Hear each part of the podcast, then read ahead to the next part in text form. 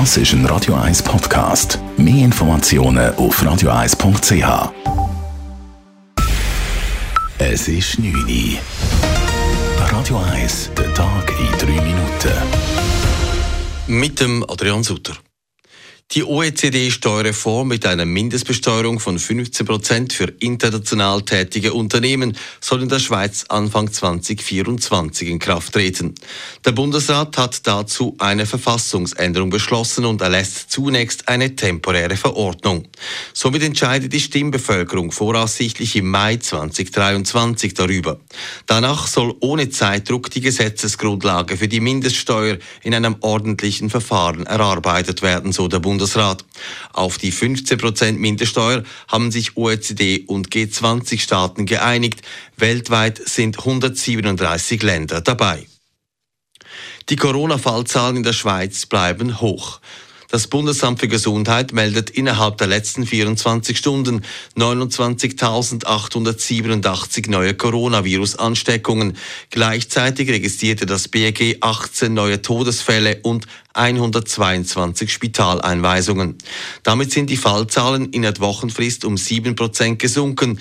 Die Spitaleinweisungen nahmen im Vergleich zur Vorwoche um 11 Prozent ab. Viele Sexarbeitende in der Stadt Zürich sind durch die Corona-Pandemie in eine noch schwierigere Lage geraten. Grund war unter anderem die zwei Arbeitsverbote, welche durch den Regierungsrat zur Pandemie-Eindämmung angeordnet wurden und monatelang Gültigkeit hatten. Laut einer Studie der ZAW brachte diese Maßnahme viele Prostituierte finanziell in eine prekäre Situation. Alles in allem sei es wohl eher kontraproduktiv gewesen, sagt Studienleiter Michael Herzig. Wenn sie trotzdem weiterarbeiten, bekommen sie noch Bussen. Das heisst, sie haben zusätzlich dazu, dass sie kein Geld haben, sie noch Schulden. Das heisst, sie müssen noch mehr illegal anschaffen. Es kommt zu noch mehr Kontakt eigentlich. Man, mit dem Verbot und diesen Bussen, erreicht man genau das Gegenteil von dem, was man eigentlich will. Außerdem erfuhren Prostituierte, die trotzdem weiterarbeiteten, eine Machtverschiebung zugunsten der Freier. So nahmen Aggressionen und Gewalt gegen Sexarbeitende zu, es kam zu Nötigungen und tieferen Preisen für Dienstleistungen. Carlo Janka beendet nach den beiden Abfahrten in Wengen seine Karriere. Dies hat der 35-jährige Obersachser in Wengen angekündigt. Somit wirft der frühere Weltmeister und Olympiasieger und Gesamtweltcup-Sieger mitten in der Olympiasaison das Handtuch. Seit Jahren schlägt sich der Bündner mit Rückenproblemen herum und er könne nicht mehr sein Maximum ausschöpfen. Es sei der richtige Moment, in Wengen seine Karriere zu beenden, so Janka. Es werden meine letzten äh, zwei Rennen sein auf Weltcup-Stufe diese Woche hier in Wengen. Und ja, der Kreis schließt sich sozusagen für, für mich hier in Wengen und äh, für mich natürlich der schönste und äh, ja, der perfekte Abschied, wenn man so will, an, an meinem Lieblingsrennen. Und jetzt noch zweimal gut Ziel kommen ohne größeren Holperer und dann äh, wird das eine große Woche für mich.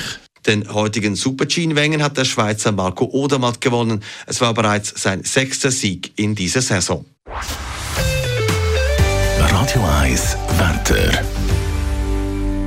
Auf Nachthalle bleibt es klar, dafür aber kalt. Morgen verschwindet dann der Nebel rasch und es wird recht sonnig und das bei Temperaturen um die 4 Grad. Das war der Tag in 3 Minuten.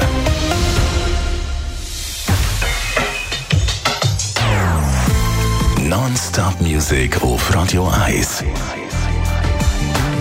Die besten Songs von allen Zeiten. Non-Stop. Radio 1.